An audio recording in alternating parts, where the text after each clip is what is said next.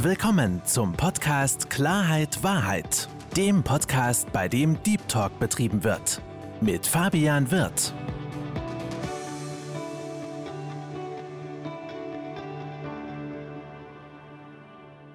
Hallo liebe Zuhörer, hallo liebe Zuschauer zu meinem Podcast Klarheit Wahrheit. Ich freue mich, heute den Andreas Kempf, aka Curry Paule, bei mir willkommen zu heißen. Herzlich willkommen, mein Lieber. Ja, herzlich willkommen zurück. Lieber Curry Paule, ich habe bei mir immer so eine kleine Prozedur, dass ich meine Gesprächspartner persönlich einfach mal kurz vorstelle. Deswegen sei doch mal so lieb und erzähl ein, zwei, drei Sätze zu dir. Ja, also äh, mein Name ist Andreas Kempf, aber jeder kennt mich in Berlin als Curry Paule. Das ist so ein bisschen, ja, Curry Paule, das ist mein, mein Pseudonym, sag ich mal. Und ähm, die Leute, die mich kennen, äh, die wissen, dass ich eine Currywurstbude habe. Ich habe nicht nur eine, ich habe mehrere Currywurstbuden hier in Berlin. Äh, so eine richtig Berliner Currywurstbude, also nichts Festes, nicht so ein Laden in irgendeiner Passage, sondern eine richtige Bude. Und dazu habe ich einen Feinkostvertrieb. Mein Ketchup wird dort vertrieben in den Lebensmitteleinzelhandel. Wir haben vier unterschiedliche Ketchup-Sorten. Das ist der normale Ketchup, der mit ein bisschen Chili, äh, der Steak-Ketchup und eine Barbecue-Soße. Und dazu habe ich eine Currywurst im Glas entwickelt. Ähm, ja, die, die, ist ganz besonders. Die schmeckt halt sehr, sehr lecker. Und ist eine Currywurst ohne Darm. In meinem Ketchup drin, eine Minute Mikrowelle fertig. Das ist das, worum ich mich kümmere und äh, wodurch man mich kennt. Kann ich nur zustimmen. Die Currywurst ist sehr, sehr, sehr lecker. Also für alle auch, äh, die noch nicht in Berlin waren, unbedingt zu dir zu den Stand gehen, lecker essen. Und du hast auch gerade so schön erwähnt, deine Currywurst steht auch in den Regalen bei Edeka zum Beispiel. Wo denn in Deutschland kann man die denn überall käuflich erlangen? Na, also ich sag mal, in erster Linie natürlich in Berlin, Berlin-Brandenburg. Da kriegst du sie bei Edeka, Rewe natürlich. KDW sind wir mit drin. Wir sind bei HIT. Wir sind in der Metro. Wir machen natürlich auch Großgebinde für Gastronomie, für anderen Imbissen. Also das bedeutet, wir haben unseren Ketchup und 10 Liter, 5 Liter Eimer für die Gastro. Wir machen für Hotels, für Restaurants den Ketchup. Und ähm, du bekommst äh, den natürlich auch in Brandenburg bei den genannten Lebensmitteleinzelhändlern. Aber wir sind jetzt auch dabei, für die Edeka bis hoch zur Ostsee zu gehen. Also das wird im nächsten Jahr sein. Wir werden auch noch mal einen neuen Ketchup entwickeln. Wir sind dabei. Im nächsten Jahr geht's los. Und äh, ja, da können die Leute sich überraschen lassen, was das für ein geschmackliches Erlebnis wird. Da haben wir jetzt schon mal eine Vorfreude auf jeden Fall fürs nächste Jahr. Nun bist du ja ein sehr erfolgreicher Unternehmer. Du bist in Berlin sehr, sehr bekannt. Aber das Ganze ist ja nicht von heute auf morgen entstanden, sondern hat eine Entstehungsgeschichte. Und deswegen würde ich liebend gerne mit dir in, die, in deine Vergangenheit reisen. Ja? Und äh, wir haben ja gerade das gemeinsame Spiel gespielt, Frag Google, wer ich bin. Ja, genau. Und da hat Google ja auch eine sehr, sehr interessante Information gegeben. Er hatte eine nicht so einfache Schulzeit oder eine Schulzeit, sage ich jetzt mal, mit Ausrufezeichen. Deswegen Lass uns doch mit deiner Schulzeit beginnen. Was war so das Ausrufezeichen bei dir? Naja, also Ausrufezeichen will ich jetzt nicht unbedingt sagen. Ich fange einfach mal von vorne an, wenn Ja, du möchtest. gerne. Also ich bin natürlich in Neukölln geboren. Ich bin in Neukölln zur Schule gegangen und habe auch in Neukölln meine Fleischerlehre gemacht. Aber nochmal zurück zur Schule. Ich war äh, natürlich in der Grundschule, das war ja normal. Also ich weiß nicht, heißt die heute noch Grundschule? Grundschule, ja. ja. Heute Mhm. heißt es Grundschule. Also von der ersten bis zur sechsten Klasse Grundschule. Äh, nicht besonderer äh, Schüler gewesen, äh, bin in der dritten Klasse zurückgestellt worden. Nicht sitzen geblieben, sondern zurückgestellt. Und ähm, äh, bin dann in die Oberschule, natürlich damals in die Hauptschule. Ich glaube, heute heißt es Sekundarstufe. Ähm, aber die Hauptschule war einfach schon mal das Einfache. Also du hast Hauptschule, Realschule, Gymnasium gehabt. Also die Gymnasium, Realschule war nichts für mich, sondern ich bin in der Hauptschule gelandet. Und ähm, ja, da hat das Faustrecht regiert in Neukölln schon zu der damaligen Zeit. Wir hatten natürlich nicht so viele Zuwanderer in unserer Klasse. Wir waren also, ich sag mal, drei türkischstämmige Jungs, die da waren. Vielleicht waren es auch vier. Wir waren ja 32 Schüler damals in der Klasse. Ich weiß nicht, heute ist das nicht mehr. Und ähm, ja, Lernen war nicht so besonders wichtig für mich, sondern Verteidigen war wichtig und äh, zeigen, wer man ist. Und ja, da hat natürlich die ganze Lernerei darunter gelitten. Das lernst du ich sag mal, das musste ich dann erst später lernen, da komme ich ganz kurz zu. Und ähm, bin dann in der neunten Klasse Hauptschule abgegangen und bin Fleischer geworden. So, ich wollte eigentlich nicht Fleischer werden, ich wollte eigentlich Kfz-Mechaniker werden, aber zu dämlich. Ich war natürlich äh, zur Probearbeit und die haben mich auch Probearbeiten lassen, das war alles wunderbar. Aber letztendlich ist das jemand geworden, der hatte damals schon Abitur und ähm, ich stand dann da ohne ohne, ich sage jetzt mal, einen Lehrwunsch. Und ich bin äh, zu der damaligen Zeit schon mit einem 15. Lebensjahr mit meiner ersten Frau zusammen gewesen. Und ähm, da war die äh, damalige Schwiegermutter, ähm, die sagte dann, Mensch, werd doch Fleischer. Und dann habe ich so darüber nachgedacht und bin zu meinem Vater gegangen und der ist dann bei sich einkaufen gewesen in der Hermannstraße und äh, hatte dann damals die Fleischerei Krämer gefragt, Mensch, ich habe einen Jungen, der will hier Fleischer werden, brauchst du nicht einen Lehrling? Und hat er gesagt, nö, aber mein Schwager, der oder Cousin war der, ich weiß nicht mehr so ganz genau. Und dann bin ich äh, zu Riedel gegangen. Riedel in der Hermannstraße gibt es heute nicht mehr, schon viele Jahre nicht mehr.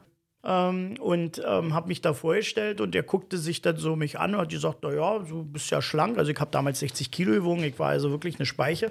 Sagt er, du kommst die Treppen richtig hoch und runter, das sieht gut aus. Ich habe einen anderen Lehrling gehabt, der war so dicker, der hat sich immer schwer getan, die Treppen hoch und runter zu kommen. Also ja, also da hat das Zeugnis Gott sei Dank nicht so eine Rolle gespielt. Er guckte sich das dann an und sagte, naja, der Kopf sieht ja ein bisschen übel aus. Wenn ich dir was sage, krieg ich ja eh geknallt. Ich sage, nee, um Gottes Willen, ich möchte gerne eine Lehre haben und ähm, würde gerne hier anfangen. So war es denn gewesen. Ich habe den Lehrvertrag unterschrieben. Und natürlich nach kurzer Zeit, so nach ein paar Monaten, hat natürlich der Meister gemerkt, ach du Scheiße, er hat ja nur Fünfen und Sechsen auf dem Zeugnis, weil ich konnte natürlich weder richtig schreiben noch richtig lesen. Und das habe ich natürlich vernachlässigt. Und dann kam der zu mir an, die sagt, du pass auf, also wenn du jetzt nicht irgendwie daran arbeitest, dann muss ich auch wieder rausschmeißen, weil dann wird das hier nichts. Und ähm, da haben wir uns dann darauf verständigt, dass ich in die Abendschule gegangen bin. Und das war eigentlich so der Anfang von der Wende, auch im Geist, im Kopf. Ja, und, und dann äh, bin ich zur Abendschule gegangen in Mathematik und Deutsch und habe das gemacht. Und äh, nach anderthalb Jahren war ich schon bei den 15 besten Lehrlingen in Berlin dabei und hatte damals von der Fleischerinnung eine Reise spendiert bekommen, ich glaube nach Holland. Und äh, so endete das. Und da habe ich auch gemerkt, oh, dem, was du jetzt weißt, kommst du doch besser weiter. Und ähm, habe aber immer was nebenbei gemacht. Also habe dann meine Lehre gemacht, habe nebenbei mit Autos gehandelt, habe ich viele Jahre übrigens gemacht und äh, habe dann ähm, habe das so nebenbei gemacht und wollte eigentlich schon zu der damaligen Zeit, als ich sehr jung war, also ich habe mit 15 meine Lehre angefangen, wollte ich eigentlich immer was darstellen und wollte auch reich werden. Also das war von Anfang an. Ich wollte wollte was darstellen. Ich wollte, ich wusste, dass ich was kann. Ich wusste, dass ich besser leben will als alle anderen. Und ähm, ja, und so bin ich dann immer weiter und habe dann meine Lehre da abgeschlossen. Eine ganz kurze Frage. Du hast gerade gesagt, du wolltest damals reich werden. Ich wollte damals reich werden. Hast du ja geschafft, jetzt geht's dir gut. Reich an Gesundheit. Als du gesagt hast, du wolltest reich werden, hast du dich auch schon im Kopf her zum Thema visualisieren, auch schon als reich gesehen? Also ich sag mal, wenn du jetzt darauf eingehen willst, ist schon nur ein eigenes Thema, nicht? Wann ist man reich, wann ist man nicht reich? Also reich bist du eigentlich schon dann, wenn du im Gedanken frei von allem bist und wenn du dein Leben so lebst, wie du das leben möchtest. Und äh, viele Menschen äh, sind in irgendwelchen Zwängen verfangen. Und ähm, die sind dann nicht reich. Also die, die, weißt du, wenn du zur Arbeit gehst, weil du musst, weil, aber du eigentlich auf das, was du da machst, keinen Bock hast, dann wird das auch nicht erfolgreich. Aber das sagt dir jeder Coach, sondern du musst die Sache mit Liebe machen und mit Hingabe und der macht das auch richtig Spaß. Und diese Leute, die dann in ihrem Job gefangen sind, die haben meistens, wenn, wenn sie gut sind, haben sie noch ein Hobby, wo sie sich ein bisschen darstellen können. Aber man sollte seinen Traum leben und dann hat man auch ein glückliches Leben und dann ist man auch reich, jetzt unabhängig von dem materiellen Reichtum. Finde ich eine tolle Aussage gerade diese hinsichtlich darauf zu sagen, mach das, wo du Spaß dabei hast, wo du das mit, mit Liebe machst, weil es gibt ja diesen wunderschönen Passus, wo man mal sagt, mach etwas, wo du Spaß hast, dann wirst du erfolgreich und wenn du erfolgreich wirst oder bist, dann kommt der Rest von ganz alleine. Und gerade Thema Spaß. Du hast den Fleischer-Ausbildung gemacht. Ja. Wie kam dann der Schritt zur Selbstständigkeit mit dem Thema Currywurst? Also das war so gewesen, dass äh, mein Vater war ein Marktgänger und der ist gerne über die Märkte. Heute hat es so ein bisschen nachgelassen, aber früher hast du in Berlin viele Wochenmärkte gehabt und da hat man eben am Samstag seinen Einkauf gemacht und Freitag, nee, Freitag und Samstag, ja, die haben ja zwei Tage aufgehabt. Und mein Vater ging dann am Samstag immer zum Markt, um für uns einzukaufen. Ich bin dann als Steppke mit und dann gab es eine Currywurstbude und mein Vater aß immer gerne Currywurst mit geschmorten Zwiebeln. Also habe ich damals auch schon Currywurst mit geschmorten Zwiebeln gegessen. Ob das nur gesund ist oder nicht, möchte mal dahingestellt sein, aber das hat mir eben geschmeckt. Und als ich nachher Fleischer war, hat mein Vater mir gesagt, du weißt was, du musst eine Currywurstbude aufmachen. Ich habe natürlich erstmal meine normale Laufbahn gemacht in einem Lebensmitteleinzelhandel, äh, Lebensmitteleinzelhändler und war im Ausland gewesen, war 15 Jahre im Ausland, habe dort Betriebe aufgebaut und so und bin dann zurück und ähm, beziehungsweise war so ein bisschen parallel und ähm, hatte eine Imbissbude, wo ich immer gern essen gegangen bin. Und dann habe ich mir die so angesehen und gesagt, naja, mit dem Wissen des Lebensmitteleinzelhandels äh, habe ich mir das so angesehen und gesagt, das könntest du besser machen als der hier. Darf ich ganz kurz nochmal dazwischen hacken, bevor wir, bevor wir da weitergehen? Weil ich fand Na das gerade super interessant, wo du gesagt hast, du warst oder hast äh, Unternehmen aufgebaut, Lebensmittelhändler aufgebaut. Was kann man sich denn darunter vorstellen? Weil ich finde das so faszinierend von, von jemandem, der als Schüler Mathematik-Nachhilfe bekommen hat oder in, zur Abendschule gegangen ist, dann auf einmal ein Unternehmen aufbaut, was ja auch viel mit Zahlen zu tun hat. Es ist ja nicht nur Werbung, es ist ja nicht nur Kommunikation, es ist ja viel, hat auch viel mit Zahlen. Einkauf, Verkauf etc. zu tun. Was waren denn so deine Aufgaben da genau gewesen bei diesem Aufbau? Na, pass mal auf, du musst eigentlich ein bisschen zurück, sonst kann der Hörer sich darüber kein Bild machen. Ja. Jetzt machen wir ja eine riesen Grätsche zwischen Ja. Currypaule, Currywurstbude und Deswegen, Lebensmitteleinzelhandel. Lebensmitteleinzelhandel. Genau, also äh, um das mal so zu skizzieren, ich habe also ein, ähm, war Fleischer, war dann Fleischabteilungsleiter, habe meinen Meisterbrief gemacht, bin dann raus, war dann äh, Warengruppenleiter, hieß es damals, oder Fleischfachberater, hatte also mehrere Fleischereien, für die ich zuständig war. Da habe ich noch bei der Firma Bolle gearbeitet. Gibt es heute ja nicht mehr, den Bolle, ja. Und ähm, von da aus bin ich zur Firma Plus, damalige Firma Plus gegangen und da bin ich dann Bezirksverkaufsleiter geworden. Das heißt, ich war nicht mehr für die Fleischereien zuständig, sondern für den gesamten, gesamten Markt. Und da hast du ungefähr so zehn Märkte, acht bis zehn Märkte. War also dann schon der, der mit einem Anzug durch den Laden geht und sagt, da stellst du die Kekse hin und das machst du so und die Platzierung im Regal und so weiter. Hab das also von der Pike auf gelernt. Von da aus habe ich dann gewechselt zur Firma Rewe und war dann auch Bezirksverkaufsleiter. Bin dann aber äh, aufgrund meiner Leistungen, die wirklich gut waren, hat man mich gefragt, ob ich ins Ausland will. Und dann bin ich von da aus äh, als Vertriebsleiter nach Ungarn gegangen und habe dort mit meinen Kollegen gemeinsam, also ich nicht allein, sondern wir waren ein ganzes Team, haben dort eine ganze Niederlassung aus dem Boden gestampft. Also du kommst in ein Land, machst ein Sortiment, ähm, äh, überlegst, wo kommt das Lager hin, wie wird die ganze Disposition sein, wie werden die Filialen aussehen, wie werden die eingerichtet, wo kriegst du die Regale her. Also das ist ein Riesenjob. Ja. Ich sag mal, wenn du im Ausland bist, dann ist der Job noch ein bisschen besser als hier. Wenn du jetzt hier eine, ich sag mal, wenn du hier jetzt einen Lebensmittelhändler hast, der hat einzelne Abteilungen. Das bedeutet, der Einkauf sieht den Verkauf nicht. Der Verkauf sieht die Expansion nicht. Die Expansion sieht die Bauabteilung nicht. Die Bauabteilung sieht, äh, was weiß ich, andere Abteilung nicht. Das heißt, jeder arbeitet in seiner einzelnen Abteilung und sieht aber nicht über den Zaun hinaus. Und wenn du eine Niederlassung in einem Ausland aufmachst, dann siehst du alle Abteilungen. Da sind ja die einzelnen Leute, die diese Abteilung aufbauen. Das sind deine Kollegen, mit denen du abends ein Bier trinkst. Und äh, du siehst praktisch, wie dir das aufbaust. Du gehst hin. Du hast also das Wissen eines ganzen Betriebes.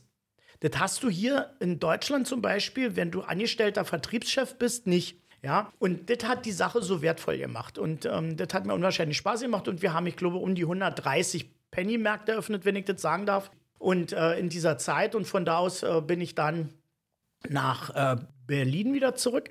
War dann hier Verkaufsleiter gewesen. Das war von Berlin-Kreuzberg bis Insel Rügen hoch. Hab ich, das war mein Gebiet. Ich habe also zehn äh, Bezirksleiter gehabt. Und ähm, dann wurde ich gefragt, ob ich nach Rumänien will. Und dann bin ich nach Rumänien, habe dort also ein Konzept entwickelt mit meinen damaligen Kollegen, den Rainer Exel. Vielleicht hört ihr das ja, den Rainer Exel. Und da haben wir dann mit anderen Kollegen gemeinsam den XXL Megastore entwickelt. Das war so eine Sache, die hat man damals äh, entwickelt gegen den Kaufland in Deutschland. Das sollte aber im Ausland stattfinden, damit es nicht so auffällt. Und ähm, das haben wir dann alles gemacht. Die Läden gibt es heute noch, aber dieses Konzept ist dann niedergelegt worden. Das sind jetzt große Penny-Märkte in Rumänien. Ja, und da war ich dann insgesamt mal, also ich war fünf Jahre in Ungarn und ich war dann zehn Jahre in Rumänien. Habe mich dann anschließend in Rumänien selbstständig gemacht und mit diesem Chef, damaligen Chef, also Geschäftsführer und einigen Kollegen oder ihm eigentlich allein und wir haben die Kollegen dann mitgenommen, haben wir dann eine eigene äh, Diskontkette aufgebaut und hatten dann über, ich glaube, über 30 Läden, die wir hatten und einen Fleisch, Fleischbetrieb, also einen Fleischzerlegebetrieb. Das ist endlich das. Und das haben wir dann alles mehr oder weniger verkauft und dann bin ich wieder zurück nach Deutschland. Und nebenbei hatte ich diesen Curry Pauli gemacht und die Autos importiert und ähm, habe das, das habe ich alle parallel gemacht zu der damaligen Zeit. Alles parallel zu den. Ich meine, das ist ja eine Menge, Menge Zeit, die man ins Daily Business dann investieren. Naja, du hast, äh, du teilst dir das ja ein. Also das ist ja so, dass ähm, ein Politiker hat ja auch tausend Themen. Und ähm, weißt du, das ist so. Wenn die Leute sagen, ja, wie kann man das eigentlich machen? Wie, wie funktioniert das eigentlich? Dass ja so viele Sachen gleichzeitig macht. Weißt du, wenn du in der Schule bist und dann hast du Deutsch und in der nächsten hast du Mathematik und in der nächsten hast du Erdkunde. So, das heißt, der Schüler hat, kann immer abschalten. Er kann Deutsch machen und in der nächsten kann er Mathematik machen und so weiter. Und das verlernst du dann nachher als Erwachsener. Du, kann, du denkst dann, du kannst dich nur noch auf ein Thema konzentrieren. Das ist aber nicht richtig. Du kannst es lernen. Du kannst sagen, ich konzentriere mich jetzt hier, mache einen Haken dran und jetzt konzentriere ich mich auf ein anderes Thema. Das behältst du als Manager mit bei. Das wird ja beigebracht. Du kriegst ja auch eine Ausbildung und so weiter, soweit man das ausbilden kann. Und äh, du musst dann natürlich auch ein bisschen mit dir, mit dir selbst ausmachen. Also du musst das mitbringen. Entweder du kannst es oder kannst es nicht. Also mit manchen, ja, also ich sag mal, aus einer Hose kannst du keine Jacke machen. Also das, das geht nicht. Ja, und, und das ist eben, wenn du das drauf hast, dann kannst du eben mehrere, mehrere Sachen gleichzeitig machen. Die Politiker machen das auch. Die haben da die Sitzung der jetzt um Umwelt, dann geht es darum um Finanzen, dann geht es darum äh, andere innerpolitische Dinge oder außenpolitische Dinge. Das können die Politiker wunderbar unterscheiden. Und das machen die von einer Stunde zur anderen, weil die hüppen ja von einer Sitzung in die andere. Und der Manager, sagen wir mal, der einen großen Betrieb hat, ob es jetzt äh, Mercedes oder ganz großen, die machen das natürlich, machen das natürlich auch. Die sind in verschiedenen Sitzungen, wo es um verschiedene Themen geht und die können sich immer wieder anpassen. Das heißt, so wie ich das verstehe, geht es einfach um eine gewisse Struktur auch zu haben. Wenn man eine Struktur hat und sich auch gewisse Dinge einplanen kann, ja, du musst einen Plan haben. Genau. Ja, du musst einen Plan haben und äh, das haben heutzutage zu wenig. Ja, da, geht, da kann man wieder ein separates Thema. Ja, hat man einen Plan, hat man ein Ziel. Ja, du brauchst einen, einen Plan und ein Ziel. Und das muss definiert sein. Du lernst ja auch Ziele zu definieren, weil sonst erreichst du ja nichts. Also ohne Ziel kann ich ja nichts erreichen. Das ist ja klar. Oder? Wenn du jetzt losfährst und hast kein Ziel, dann eierst du immer ums Haus. Also das bedeutet, du, du musst natürlich ein Ziel haben. Das Ziel muss erreichbar sein. Und ähm, dann musst du eben äh, die Bahngleisen zu dem Ziel legen. Und ähm, das ist natürlich nicht immer gerade, sondern da gibt es dann auch irgendwelche Hindernisse und dann gibt es die zu umschiffen. Wichtig ist, dass du das Ziel nicht aus den Augen verlierst. Das finde ich auch einen ganz, ganz wichtigen Punkt, lieber Curry Paul, das Wort Ziel. Weil gerade im Gespräch mit, auch mit anderen Unternehmen, Jungunternehmern, habe ich ganz oft gehört, das Ziel ist es, einen positiven Ertrag zu schreiben. Da habe ich gesagt, das ist, kein, das ist kein Ziel, weil selbst wenn ich 10 Euro Gewinn mache, habe ich einen positiven Ertrag geschrieben, sondern man muss ganz klar sagen, mein Ziel ist es, 100.000 im, im Jahr zu, als Ertrag zu haben oder 200.000 oder 500.000.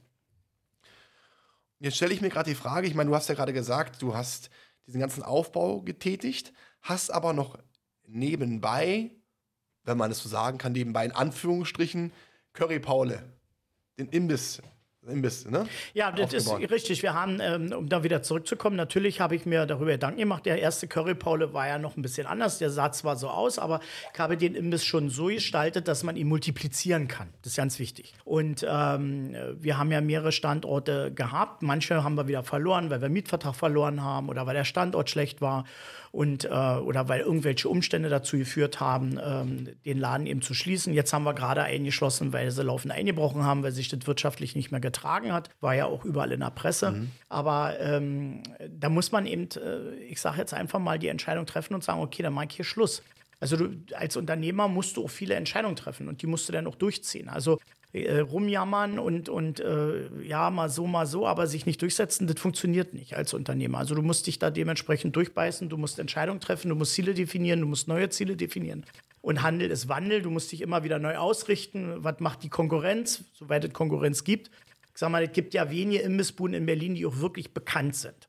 Ja, es, es, gibt welche, die, die sind in aller Munde und ähm, es gibt aber auch viele Imbisse, die sind nicht in aller Munde und die funktionieren auch nicht, weil die Leute ich sag mal, jetzt weichen wir so ein bisschen davon ab, aber es ist nicht so einfach, so einen Imbiss zu machen.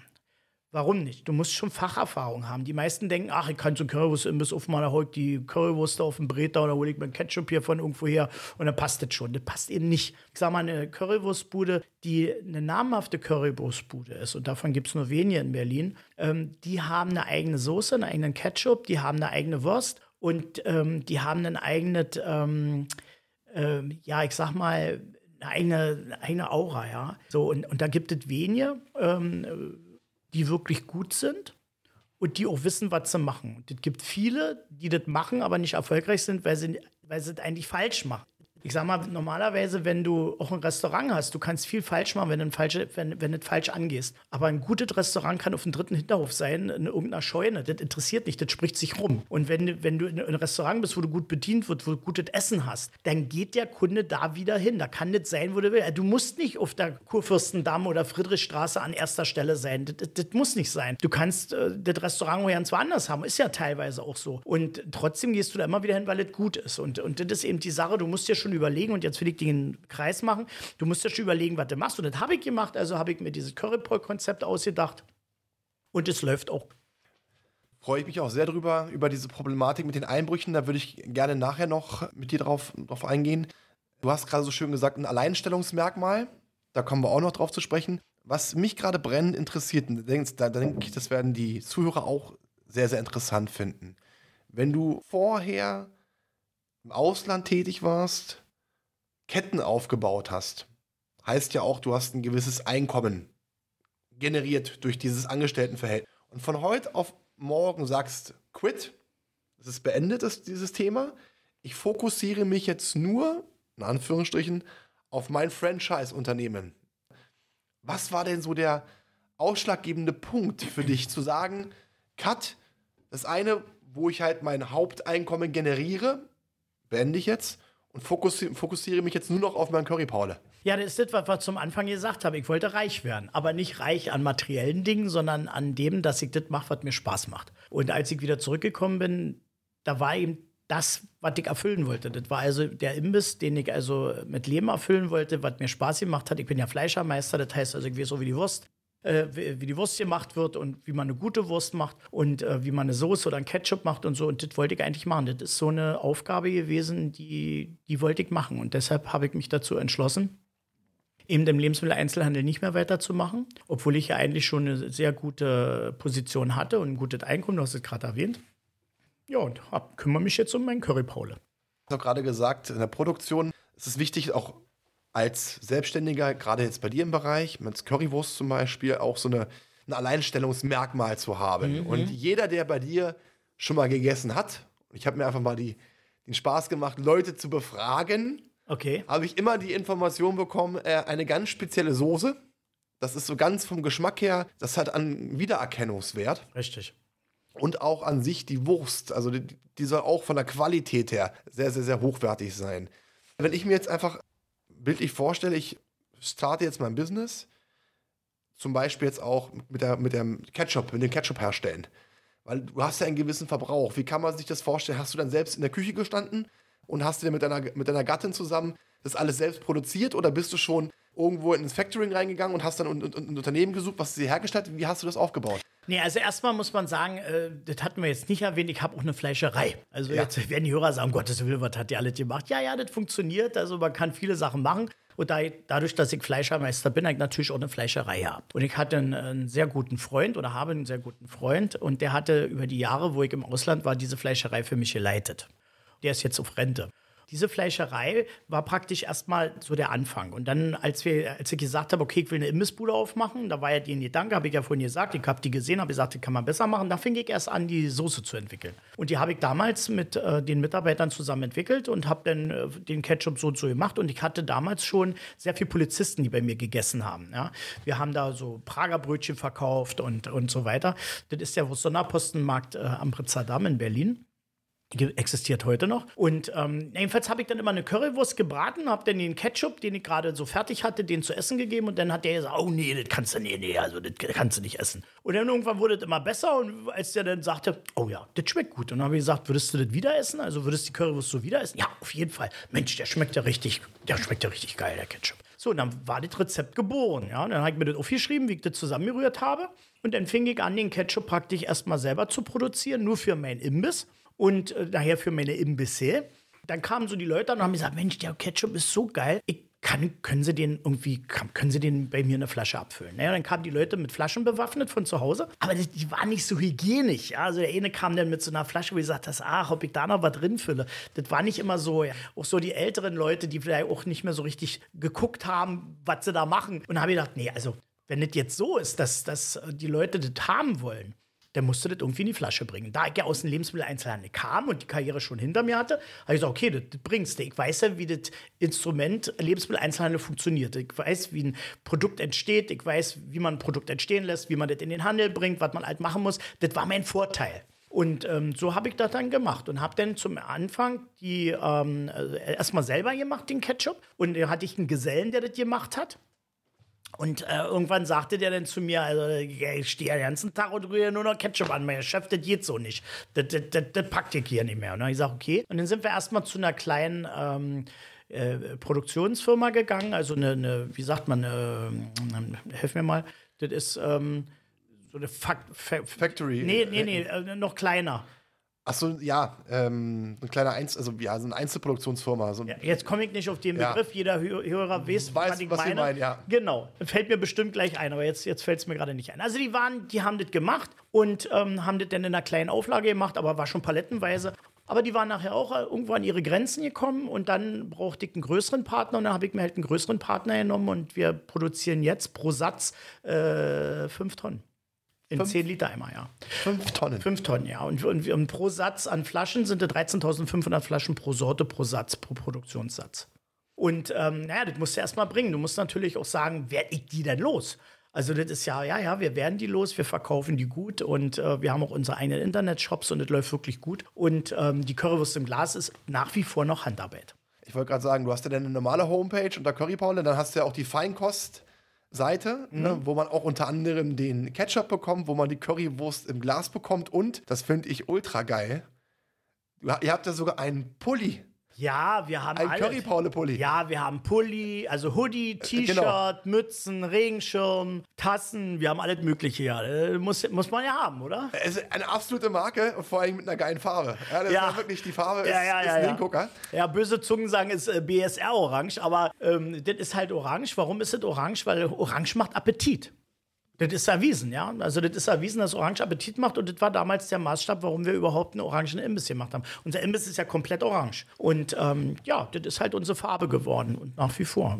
Genau, jetzt hast du ja auch gesagt, ihr habt den, du hast damals diesen, diesen Wagen auch so gestaltet, dass er A, einen Wiedererkennungswert hat und B, auch in Anführungsstrichen Multiplizierbar ist. multiplizierbar ist. Das heißt, Richtung Franchise. genau. Das heißt, du wolltest auch ein Franchise machen. Wir haben daraus ein Franchise gemacht und wir haben auch ein Franchise mit, also Franchise-Nehmer. Darf ich fragen, wie viele Franchise-Nehmer habt ihr aktuell? Wir haben aktuell nur einen. also einen. wir hatten mal zwei, aber Ja. dann kam Corona, der sprang dann ab. Also wir hatten eigentlich mehrere gehabt. Aber durch diese ganze Corona-Sache blieb noch einer übrig und der hat auch einen Imbiss. Und ähm, ja, das war ein bisschen traurig. Also wir waren, wir hatten ziemlich viele eigentlich, aber durch diese Corona- Pandemie hat es uns das verhagelt. Und äh, unterm Strich bin ich noch froh, dass ich, dass ich den Danny habe. Und ähm, der ist ein toller Typ und der lebt Curry Paule, der macht das ganz toll. Ich komme super mit ihm aus. Das war die richtige Wahl. Und das, ich sag mal, es ist ja so, dass die Leute sich vorstellen, man redet mit denen und, und ähm, man muss natürlich auch die Entscheidung treffen, gebe ich das ab? Der, der Franchise-Nehmer hat ja auch eine große Verantwortung. Ich sag mal, wenn ich jetzt nicht gerade das große M bin, wo ich äh, eine Million auf den Tisch legen muss, um so eine Bude zu kriegen, das sind ja andere Leute, die jetzt eine Currywurstbude nehmen. Das sind ja Leute, die, sagen wir mal, die Idee haben, sowas zu machen und sich dann entscheiden und sagen, ja, okay, ich möchte gerne, was mache ich denn jetzt? Es gibt ja auch andere Anbieter von Franchise-Unternehmen als Currywurstbuden. Aber der, die, haben, die haben sich eben für Currypole entschieden, weil sie sagen, ja, das ist eine tolle Sache und äh, ja, das will ich machen. Und da sind wir eigentlich froh, dass wir den haben und dann schauen wir mal, wie es weitergeht. Also momentan ist hier bremster Schaum, weil das hat zurzeit überhaupt keinen Sinn. Ja, durch Corona sind viele gebeutelt. Und wir haben ja immer noch so äh, auf der Homepage äh, das beworben, aber wir haben gemerkt, wir haben auch keine Resonanz gehabt, weil die Leute haben auch kein Geld und haben Angst und die wissen nicht, wie es weitergeht und wie wird Corona weitergehen. Und das hat das also versaut, muss man ganz klar so sagen. Das ist natürlich auch ein Faktor Corona, gerade im, im Lebensmittelbereich oder im gastronomischen Bereich teilweise ja absolute Katastrophe, äh, die, da, die da eingetreten ist. Ähm, was ich ganz interessant finde, ist, und das ist auch eine Frage an dich, weil wenn ich mich mit Menschen unterhalte, die erfolgreich sind, ich rede Erf Erfolg jetzt nicht angemessen an unglaublich viel Geld, das hast du ja vorhin auch so schön gesagt, sondern diese Freiheit haben. Und was mir bei dir relativ schnell aufgefallen ist, aufgefallen du bist ein sehr cleverer Mensch. Du hast dir ja auch gleichzeitig mehrere Standbeine aufgebaut, wenn man es so sagen kann. Wie wichtig ist für die Zuschauer, gerade Thema Unabhängigkeit, weil jeder von uns hat ja eigentlich den Traum, unabhängig zu sein. Wie wichtig ist es, so mehrere Standbeine aufzubauen? Also, weißt du, letztendlich ist es so, das muss jeder mit sich selber ausmachen, ob er das will. Also auf jeden Fall hast du nicht einen 40-Stunden-Job oder 37,5, äh, äh, sondern du bist permanent am Arbeiten. Und damals ähm, als junger Mann habe ich eben auch Samstag, Sonntag gearbeitet. Das war ganz normal. Ich habe meinen mein Job gemacht und bin dann am Sonntag früh aufgestanden zum Automarkt gegangen. Damals gab es Autokino noch. Automarkt und habe ich Autos gekauft und die wieder verscheuert. Und das musst du erst mal wollen. Und, und du musst auch das zulassen, dass du mehrere Sachen. Du hast schon viel Stress. Und da kommt jetzt wieder die Frage, was ist mein Lebensziel? Und ich hatte letztes Mal mit einem Freund geredet und äh, vielleicht kann ich das ganz kurz sagen und vielleicht äh, können die äh, Zuhörer das auch ein bisschen nachvollziehen. Ich bin 1964 geboren. Was war für mich als Jugendlicher wichtig? Einen Führerschein machen.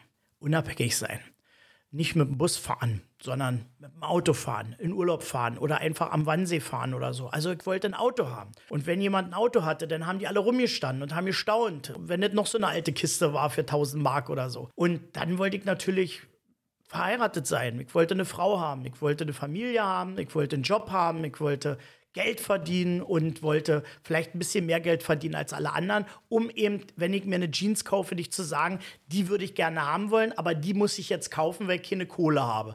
Und, und ich will mir das Hemd kaufen, was ich will und will da essen gehen. Also das heißt, ich habe eigentlich jetzt nicht gesagt, ich will Rolls-Royce Ferrari fahren, ich will ein Haus im Grünen am Wannsee. Das war nicht mein Ziel. Mein Ziel war eigentlich ziemlich klein, sondern ich wollte eigentlich nur das, was man als normaler Mensch verbraucht.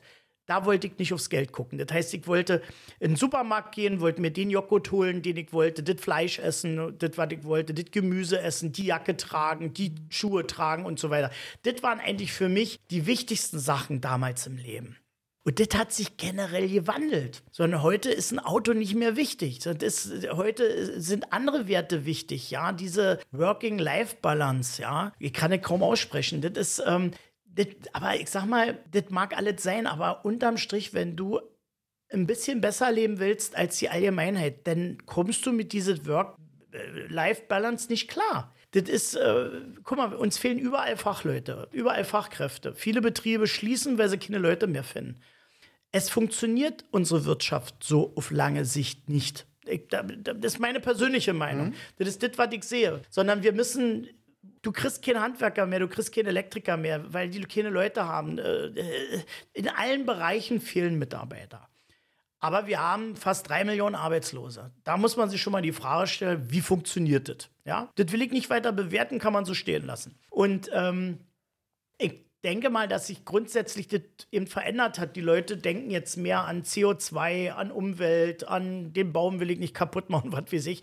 Das war in meiner Zeit nicht so. Ich bin jetzt ja nur auch noch keine 80 Jahre alt, aber äh, damals haben wir uns um andere Sachen gekümmert und wir haben gut gelebt und wir waren beweglich und so. Wenn ich jetzt sehe, die Leute fahren Fahrrad, das mag ja alles gesund sein, aber die Leute, die jetzt diese Work-Life-Balance machen, sind alle junge Leute. Ich möchte mal sehen, wenn die jetzt äh, 30 Jahre älter sind und was mit dem Kreuz haben, ob die immer noch mit dem Fahrrad denn zur Arbeit fahren wollen.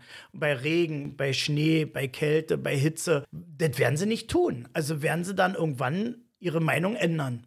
Und ähm, ja, das ist eben meine persönliche Meinung. Das hat sich eben völlig mhm. verändert. Na gut, Work-Life-Balance heißt ja im Endeffekt nichts anderes als äh, du, du arbeitest eine gewisse Stundenanzahl und die ist ja eigentlich, so ich mal, die Stundenanzahl so gering wie möglich, um im privaten Bereich so viel Zeit wie möglich zu haben. Ja, ja, ja? das weiß ich ja. Genau. Ähm, und das ist ja auch ein, ein, ein, wichtiger Fakt. Man, also kommen wir wieder zum Thema Ziele. Was ist mir persönlich, persönlich wichtig? Wenn es mir jetzt wichtig ist, viel Freizeit zu haben und für mich ist es okay ist, jetzt auf Reisen zu verzichten oder mir Sachen zu gönnen, was auch immer es ist, ob es jetzt leckeres Essen ist, dann ist es natürlich so ein Punkt, wo man sagt, okay, jedem Designer, wenn jemand das so leben möchte. Ich persönlich muss dir, muss dir ganz ehrlich sagen, könnte es nicht, weil ich auch jemand bin, der gewisse Ziele hat, ich gewisse Bereiche, worauf ich hinarbeite, was ich mir erfüllen möchte.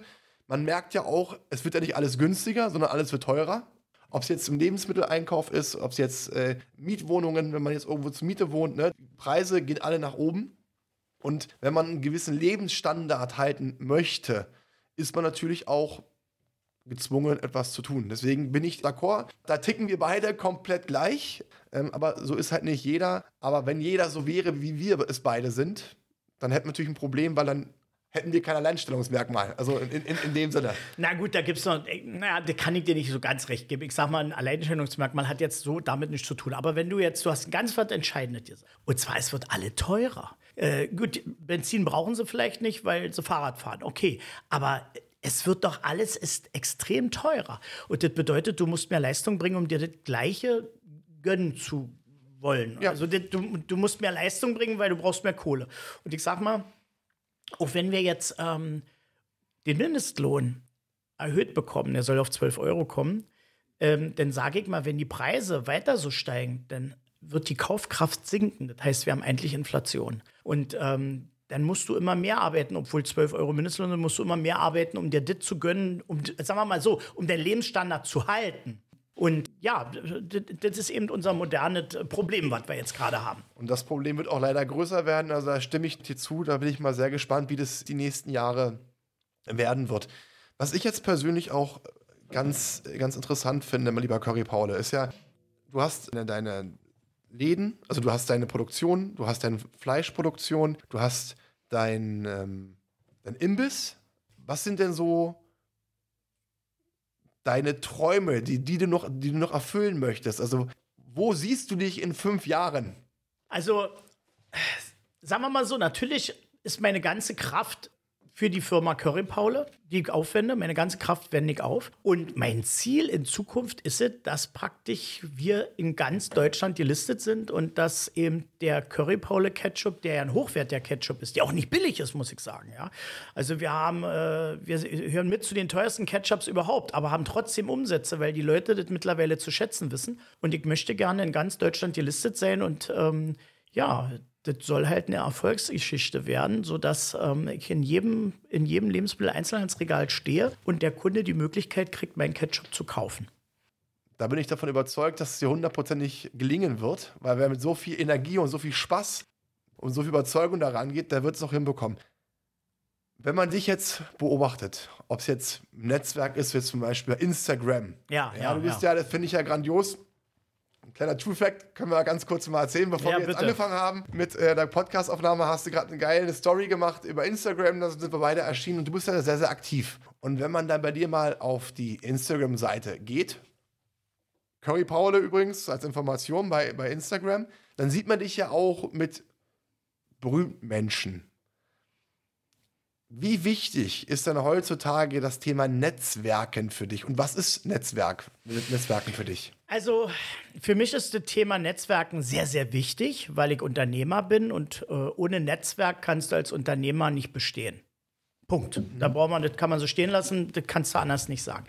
Früher hat man gesagt Vitamin B oder äh, Beziehungen. Das hat man früher gesagt. Damals gab es das Wort Netzwerken eigentlich nicht. Heute sagt man, ich netzwerke, ja. Na gut, okay. Also jetzt nehmen wir mal das Netzwerken. Das ist ja eigentlich die Summe der, der, der, der Leute, die du kennenlernst. Je mehr Leute ich kennenlerne in, in gewissen Positionen oder in, in gesellschaftlichen Funktionen, umso besser kann es sein. Muss nicht immer unbedingt sein, aber äh, du kannst dich besser bewegen, du kannst mal nach Rat fragen oder nach Hilfe fragen oder du kannst den Leuten helfen oder die helfen dir. Und das ist ja eigentlich das, was das Netzwerken ausmacht. Man steht nicht allein da, sondern du, du hast ein Netzwerk, auf was du zurückgreifen kannst. Und ich muss sagen, wenn du das clever machst und gut machst, dazu musst du aber sehr extrovertiert sein. Du musst ehrlich sein, du musst authentisch sein, weil die Leute, mit denen du netzwerkst, äh, du bist so ganz schnell aufgeflogen, wenn du Blender bist oder wenn du, wenn du Lügen erzählst oder nicht das machst, das, das ist ganz schnell vorbei. Und daran muss man arbeiten an so einem Netzwerk, aber ist nicht jedermanns Sache, muss ich sagen. Manche brödeln ihr eigenes Ding und sagen, nö, will ich nicht. Aber ich mache das eben und äh, ja, so habe ich halt über 3000 Kontakte bei mir im Handy und die wollen auch be bearbeitet werden. Also äh, es nützt nichts, wenn du jetzt einen Kontakt hast, den du allein lässt. Also wenn, wenn du jetzt jemand hast, den du kennenlernst der, der wichtig ist. Ähm, und da meldest du dich immer nur dann, wenn du etwas willst. Das machst du genau einmal und zwar das erste und das letzte Mal, weil derjenige das erkennt und sagt, du, wenn, du mich jetzt hier anrufst. Also ein Netzwerk muss auch gepflegt werden. Das bedeutet, ich rufe die Leute auch an und habe mit denen Kontakt, ohne dass ich was von denen will. Das macht eigentlich ein gutes Netzwerk aus. Ich gehe mit denen essen, ich gehe mit denen weg, man telefoniert über gewisse Tagesthemen oder sonst irgendwas. Man behält dieses Netzwerk, man pflegt dieses Netzwerk und das ist sehr zeitaufwendig. Das heißt sozusagen aktiv auf Leute zugehen. Und äh, das finde ich halt auch ganz, ganz wichtig.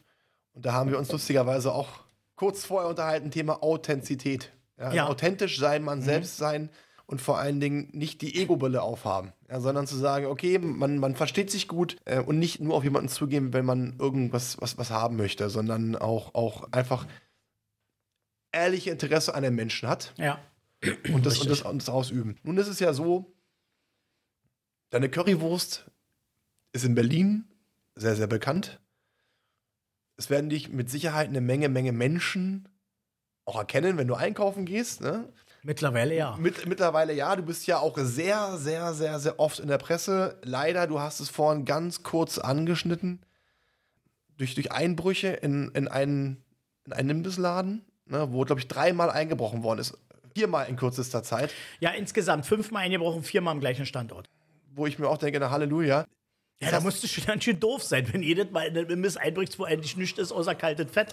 Also, das ist schon hammerhart, ja. Also, das ist schon, hat ist mir auch etwas- schon zu denken gegeben. Ja, das ist was etwas, was, was, was ich nicht verstanden habe, weil ich kann mir nicht vorstellen, dass wenn du, wenn du den Imbisswagen abends abschließt, dass du das Geld dann im, im Imbiss äh, behältst, sondern das nimmst du ja mit ins Cashback und dann packst du es auf die Bank oder wo auch immer hin. Aber traurig, aber wahr, so ist es. Äh, Wie gehst du denn persönlich mit solchen Situationen um? Weil du hast vorhin kurz gesagt, der Standort musste leider geschlossen werden.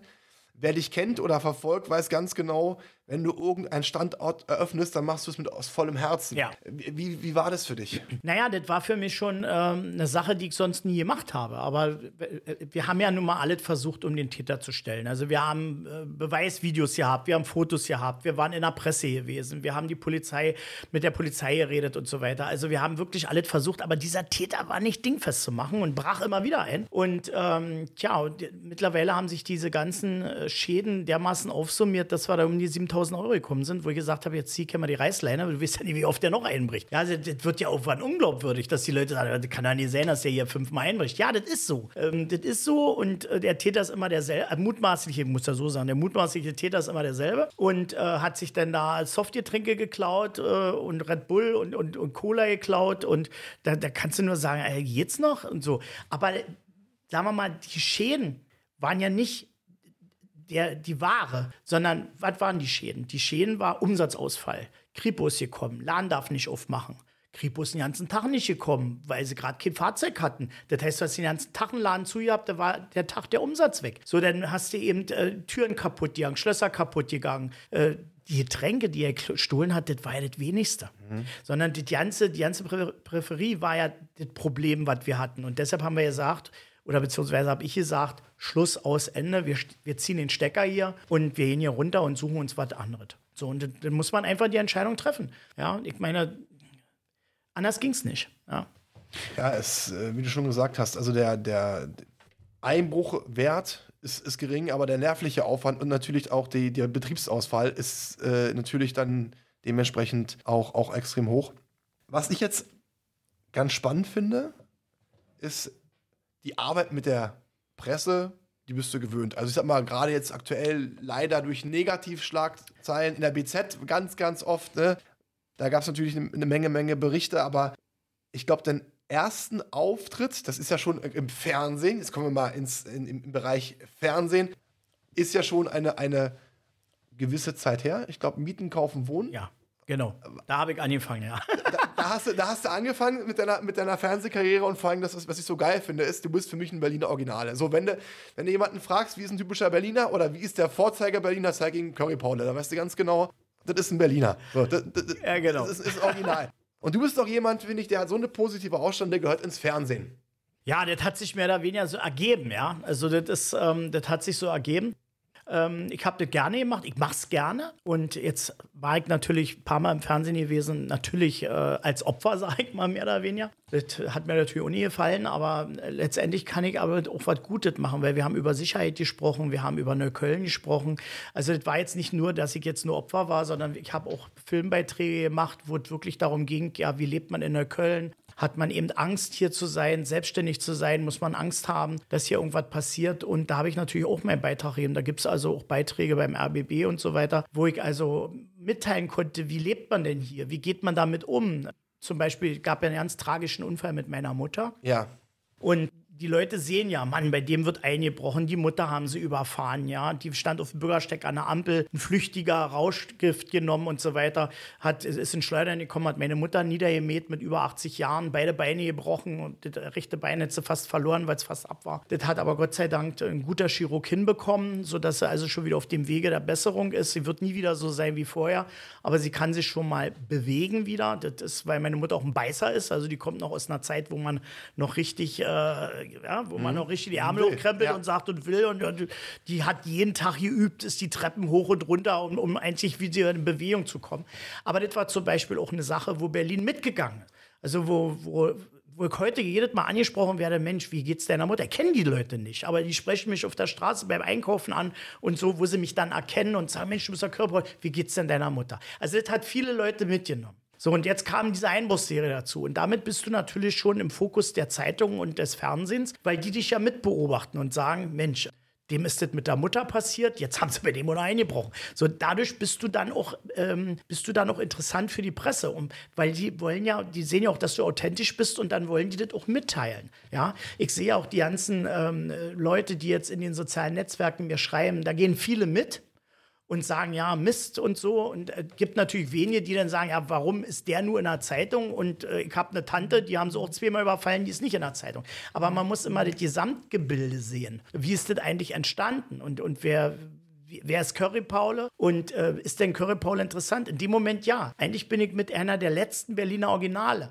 Ja, es gibt auch noch andere Berliner Originale, aber die sind halt alle weg. Also das ist so Berliner Original. Ich bin kein Schauspieler, ich kann nicht singen nix, aber, aber ich bin halt so, wie ich bin. Und ähm, so kann man mich erleben, so kann man mich sehen. So, und, und da gehen die Leute mit und die haben gerne so ein Berliner Original und begleiten das. Und das macht das eigentlich letztendlich aus. Das heißt, zukünftig kann man sich darauf freuen, mit positiven Nachrichten allerdings, dich auch das öftere Mal jetzt im Fernsehen zu sehen, wenn wir jetzt mal ins nächste Jahr schauen. Ja, kann man. Also ich habe jetzt äh, schon mit Fernsehsendern gesprochen, wir werden ein paar Sachen machen. Ähm, da geht es nicht darum, dass ich jetzt eine, irgendwie eine Wunschsendung mache oder, oder eine Spielsendung, darum geht es nicht, sondern es geht natürlich um den Unternehmer. Und äh, da wird auch in, in, naher Zukunft etwas kommen, ja, auf jeden Fall. Und da freue ich mich schon drauf. Und ähm, ja, schauen wir mal, wie sich das entwickelt. Also ich mache es gerne.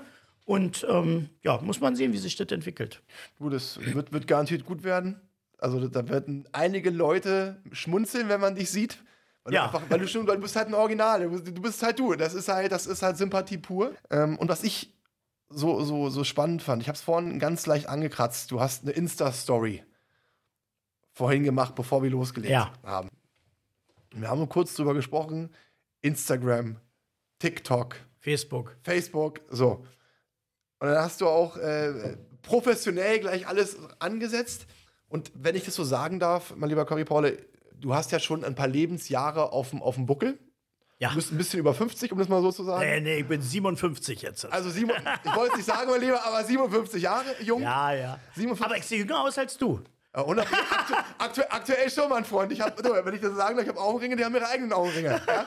Also ist leider so, momentan wenig Schlaf. Aber was ich ganz, ganz spannend finde, ist, und das, wenn man sich deine Geschichte anguckt, deine Laufbahn, deine erfolgreiche Laufbahn war, du warst immer open-minded, du warst immer offen. Du hast dich nie vor gewissen Dingen verschlossen, sondern Richtig. bist offen drauf zugegangen.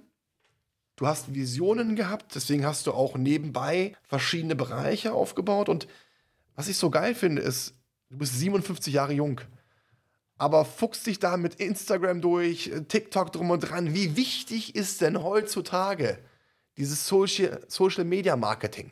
Also ich würde mal sagen, ganz wichtig, weil ähm, ich selber gucke gar kein Fernsehen. Ja? Also ich, ich gucke überhaupt kein Fernsehen. Das ist, weil manche Sachen mir nicht so gefallen und ähm, ich bin ein anderes Fernsehen gewohnt. Ich weiß nicht, wie viele Jahre ich schon kenne. Ich habe einen Fernseher da, das ist nicht das neueste Modell. Aber ich gucke den ganzen Tag kein Fernsehen. Dann liegt das natürlich daran, ich habe auch viel zu tun. Aber auch wenn ich Freizeit habe, ich gucke kein Fernsehen. Ich kriege meine Informationen aus den sozialen Netzwerken beziehungsweise aus dem Internet. Und das ist eben die heutige Zeit. Und das habe ich damals schon erkannt, war aber ein bisschen zu dämlich, das zu bedienen. Und natürlich hat man auch Kinder und dann äh, wird einem das beigebracht. Und äh, irgendwann habe ich erstmal WhatsApp gehabt. Nicht? Das hat meine Frau mir mal aufgespielt, das bereut sie heute noch. So, dann, dann, und, und, dann, und dann ging es halt weiter. Und dann habe ich halt auch mir Instagram aufspielen lassen. Und äh, dann Facebook habe ich zum Schluss gemacht. Und ganz zum Schluss, nee, nicht zum Schluss, zum Schluss habe ich den TikTok gemacht, ja. So, dann war er erstmal erreicht, da den ganzen Tag mit zu tun. Und äh, du hast eben wirklich, wenn du es gut machst, hast du damit zu tun. Aber ich habe auch sehr schnell gelernt, weil du musst natürlich auch lernen wollen. Das ist immer ganz wichtig. Manche Leute fangen was an, aber gehen nicht in die Tiefe. Wenn ich was mache, gehe ich auch in die Tiefe und in die Breite. Ich will das genau wissen, wie funktioniert das. Ich frage den Leuten Löcher am Bauch und so. Und äh, da habe ich mich gut eingefuchst und habe auch schnell begriffen, wie sowas funktioniert. Manche Leute bei den sozialen Netzwerken nehmen sich eine Firma und die machen für eine Firma dann irgendein Konto auf bei Instagram und posten da irgendwas drin. Das ist nicht erfolgreich, sondern die Leute wollen natürlich bei Instagram, Facebook, ähm, das ist ja nur ein bisschen so auf dem Sternenplaneten, aber bei TikTok, die wollen, die wollen ja die, die spüren, die wollen ja dich sehen, die wollen unterhalten werden. Also die gucken sich das ja an und zum Beispiel TikTok, das meiste ist ja ohne Ton, ja. Die gucken sich das an und machen erst einen Ton an, wenn es interessant ist. Und ähm, weil sie sich im Büro ansehen, da darf es keiner hören und so weiter, wenn sie die geraden Ohrstöpsel haben. Aber das ist jetzt, äh, auf deine Frage zurückzukommen, es ist für einen Unternehmer, sind die sozialen Netzwerke heute ganz besonders wichtig. Da erreichst du eben die jungen Leute, auch ähm, im Mittelalter erreichst du die Leute. Natürlich wenige, die dann schon ein bisschen älter sind, erreichst du da. Aber du erreichst sehr viele Leute und, und das merkst du also schon ja, das muss man ganz klar sagen. Und es war gut, dass ich mich dazu entschieden habe. Manche Unternehmen verpennen das, ja. Manche Unternehmen verschlafen die Zeit. Äh, was mir jetzt so einfällt, äh, früher, wenn ich mir ein Handy gekauft habe, habe ich ein Nokia-Handy gekauft. Also, die haben sich alle Nokia-Handy gekauft. Ein Samsung hat kein Schwein besessen, weil das war nicht besonders hübsch, das nicht besonders praktisch. Und heute haben wir alle Samsung-Handys, weil Nokia die Zeit verpennt hat. Und da gibt es viele Sachen jetzt, ja, die, die so passiert sind. Das ist ein ganz, ganz, ganz wichtiger Aspekt, dass, dass äh, dieses Thema Innovation. Dieses Thema Innovation finde ich auch ganz, ganz wichtig. Und da finde ich, ich habe früher auch ein Nokia gehabt, ne? dieses wunderbare zum Runterschieben. Ne? Da gab es das Matrix. Die Banane. Die Banane, Nokia Banane, genau. Ich habe es damals in Rot gehabt, war stolz wie Oscar. Und dann hat ja Apple damals dieses Smartphone entwickelt. Genau. Wo auf einmal ein Nokia fast, fast ja zusammengebrochen ist. War ja kurz vor der Pleite, bekannterweise Nokia sogar. Ja, Nokia gibt es gar nicht mehr, glaube ich. Noch Nokia gibt es noch. Ja, aber das hat, ich glaube, das hat äh, Microsoft gekauft. Ich glaube auch, aber Nokia an sich äh, gibt es, ich, ich denke, die sind noch eigenständig, aber die sind ja dann ne, komplett, komplett ja, ja. Äh, runtergebrochen. Da fällt mir immer äh, so ein Satz ein. Ein Unternehmer arbeitet nicht im Unternehmen, sondern am Unternehmen. Richtig. Ja? Und du als ein erfolgreicher noch wichtiger, zufriedener Unternehmer. Weil diese Zufriedenheit ist ja für dich auch ein Stellenwert, der das ist ganz wichtig. Ganz, ja. ganz wichtig ist. Gerade für die, für die Zuhörer, die noch relativ jung sind. Und du hast ja sicher mitbekommen, gerade wenn man jetzt bei YouTube los reingeht, gerade dann gibt es ja immer sogenannten Coaches und alle sagen immer, Mensch, du willst erfolgreich sein, mach dich selbstständig. Bin ich immer so ein bisschen vorsichtig, weil nicht jeder hat die Skills, wie du es vorhin auch schon gesagt hast, und diesen Biss, selbstständig zu sein, weil selbstständig sein heißt selber und ständig arbeiten. Das ist nun mal ein True Fact. Aber für diejenigen, die für sich das vorgenommen haben, ihr eigenes Business aufzubauen, welche Erfolgshebel, welche, welche, also was kannst du ihnen für Tipps geben, wie sie erfolgreich ihr Unternehmen aufbauen können? Das ist natürlich eine Frage, da können wir noch mal hier zwei Stunden drüber reden, aber ich versuche es mal kurz zu machen. Und zwar, erstmal musst du natürlich ein Ziel haben. Du musst wissen, was willst du machen und was soll das letztendlich bringen. Also das bedeutet, die Idee erstmal, was will ich machen, macht mich das glücklich und was ist das Ziel, wenn ich das mache? Das ist erstmal Punkt Nummer eins. Wenn ich mir darüber klar bin, dann muss ich wissen, wie soll der Weg sein, um damit ich da hinkomme.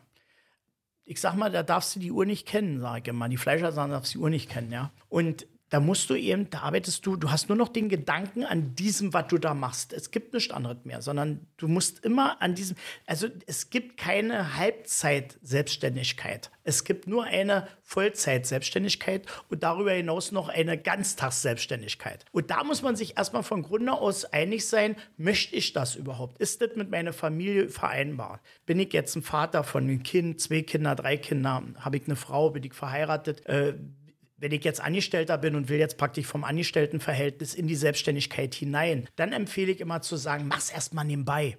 Sieh erstmal zu, ob es funktioniert. Das ist natürlich noch mehr Stress. Das heißt, ich arbeite auf der einen Seite und versuche nebenbei eine Selbstständigkeit auszu äh, auszuüben. Aber das macht die Sache schon mal interessant. Jetzt gibt es sicherlich Leute, die sagen, nee, dann musst du das richtig machen. Also richtig oder ja nicht. Da sagt man ja, das gibt aber auch noch einen halben Weg. Also das, das gibt auch noch den Weg zu sagen, ich gehe weiter arbeiten, aber fang schon mal nebenbei an, nebenbei an. Ich gucke, ob die Idee funktioniert. Und wenn ich merke, die greift, dann kann ich immer noch sagen, ich gebe den Job auf. Auf jeden Fall darf ich natürlich mein Leben dabei nicht verspielen, sondern ich muss sehen, wie sind denn meine finanziellen Verhältnisse? Was muss ich finanziell bringen, dass ich mich irgendwann so selbstständig mache, dass ich da ins Risiko reingehe? Ist erstmal die generelle Sache bei einer Familie. Wenn du natürlich jung bist, ein Jugendlicher bist, dann ähm, empfehle ich auf jeden Fall erstmal eine Lehre zu machen. Also nicht gleich selbstständig sein, sondern wirklich eine Lehre zu machen, den Job auch ein, zwei Jahre zu machen, um eben mal ein bisschen Routine zu bekommen und dann sich auszurichten in der Selbstständigkeit. Das ist immer eine Sache, wie soll die Selbstständigkeit sein? Kommt die aus dem Beruf heraus? Ich sag mal, ich arbeite jetzt im großen Unternehmen, wo Baumaterialien verkauft werden. Und jetzt fällt mir ein, diese Baumaterialien will ich selber verkaufen. Okay, das ist eine Sache, die funktioniert. Aber es gibt auch Leute, die sagen, ich bin jetzt jemand, der Baumaterialien verkauft, aber ich will ein Restaurant aufmachen ist natürlich auch eine Sache, die kann ich nicht nebenbei machen. Also da muss ich mich dann schon entscheiden. Da brauche ich einen Plan, da brauche ich eine Finanzierung. Und jetzt sind wir schon wieder bei dem Punkt Startup. Ja, wenn du jetzt zum Beispiel mal Startup nimmst, Startup-Unternehmen nimmst, naja, äh, die meisten Startup-Unternehmen scheitern daran, weil sie nicht eine durchkalkulierte Finanzierung haben, die bis zu dem Moment auch greift, in dem das Produkt dann auch oder die Arbeit dann auch funktioniert. Also nimmt man sich dann wieder Investoren mit hinein.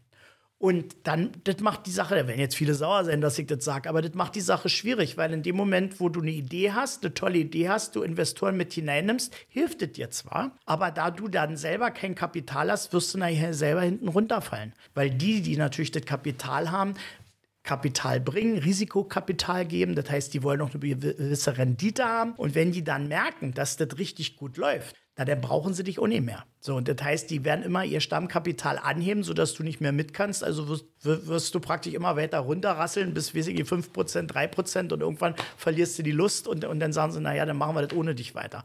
Also das ist eine Sache, wenn du ein Start-up machst, empfehle ich persönlich, das so zu finanzieren, dass du das auch bis zum Ende selber finanziert kriegst und keine Partner brauchst. Oder eben Finanzpartner reinnimmst, die eben jetzt das Geld geben, aber nicht unbedingt die Arbeit mitmachen, weißt du, was ich meine? Sondern stille Investor sozusagen. Stille Investoren, mhm. ja, wo man auch begrenzt, niemals über 50 Prozent abgeben. Aber wenn jetzt ein Investor hineingeht und ein Risikokapital gibt, dann will der über 50 Prozent haben, weil er will dann ja auch über sein Geld verfügen. Also er will auch entscheiden, wo es lang geht. Und das macht die Sache beim Start-up zum Beispiel, jetzt danach hast du zwar nicht gefragt, aber trotzdem gehört es ja mit zur Selbstständigkeit. Damit dazu. Ja, und äh, das macht die Sache dann nachher schwierig.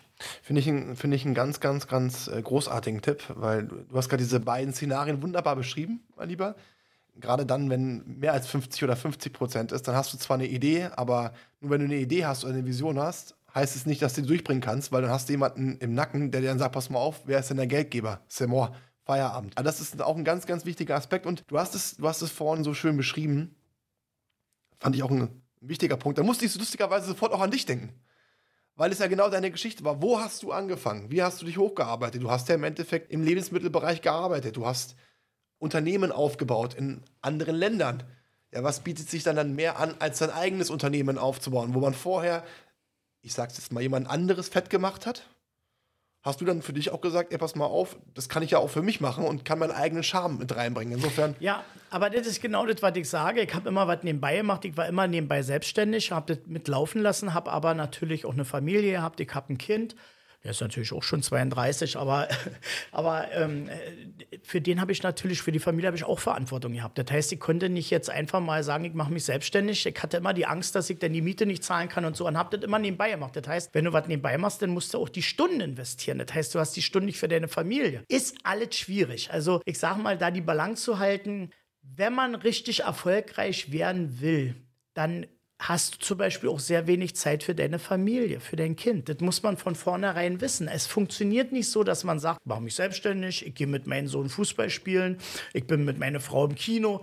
Das funktioniert nicht. Etwas bleibt auf der Strecke. Und ähm, ich habe mal einen Lehrer gehabt in der Berufsschule, der Herr Hirschmann, der hat immer zu mir gesagt, ähm, Andreas, also hör mal zu, entweder du hast Geld und keine Zeit oder du hast Zeit und kein Geld. Sagt er, das musst du dir mal merken. So hatte der das ganz einfach definiert. Der war Lehrer und hatte immer nebenbei ein Unternehmen. Übrigens sehr erfolgreich. Ist dann nachher irgendwann mal, ja, der hat an Börse spekuliert und ist dann richtig down gegangen, hat also den altes Auto gefahren und hat sich wieder hochgearbeitet. Das war alles noch vor der Wende und nach der Wende hatte der dann ein Unternehmen gegründet und das war super erfolgreich. Das ist ja so, wenn du einmal weißt, wie das funktioniert, wirst du das immer wieder schaffen. Und wenn du ein Unternehmer bist, der gut ist und auch mal in die Krise kommt, du den alles wegnimmst, dann wird er das wieder schaffen, so weit erfolgreich zu sein. Wenn du einmal den Schlüssel vom Erfolg hast, dann wirst du immer wieder erfolgreich sein. Finde ich einen ganz, ganz äh, wichtigen Punkt. Und das habe ich übrigens von, von vielen erfolgreichen Menschen gehört, von Unternehmern gehört, aber auch so, wenn du einmal weißt, wie es funktioniert, du kannst dir alles wegnehmen. Alles komplett wegnehmen.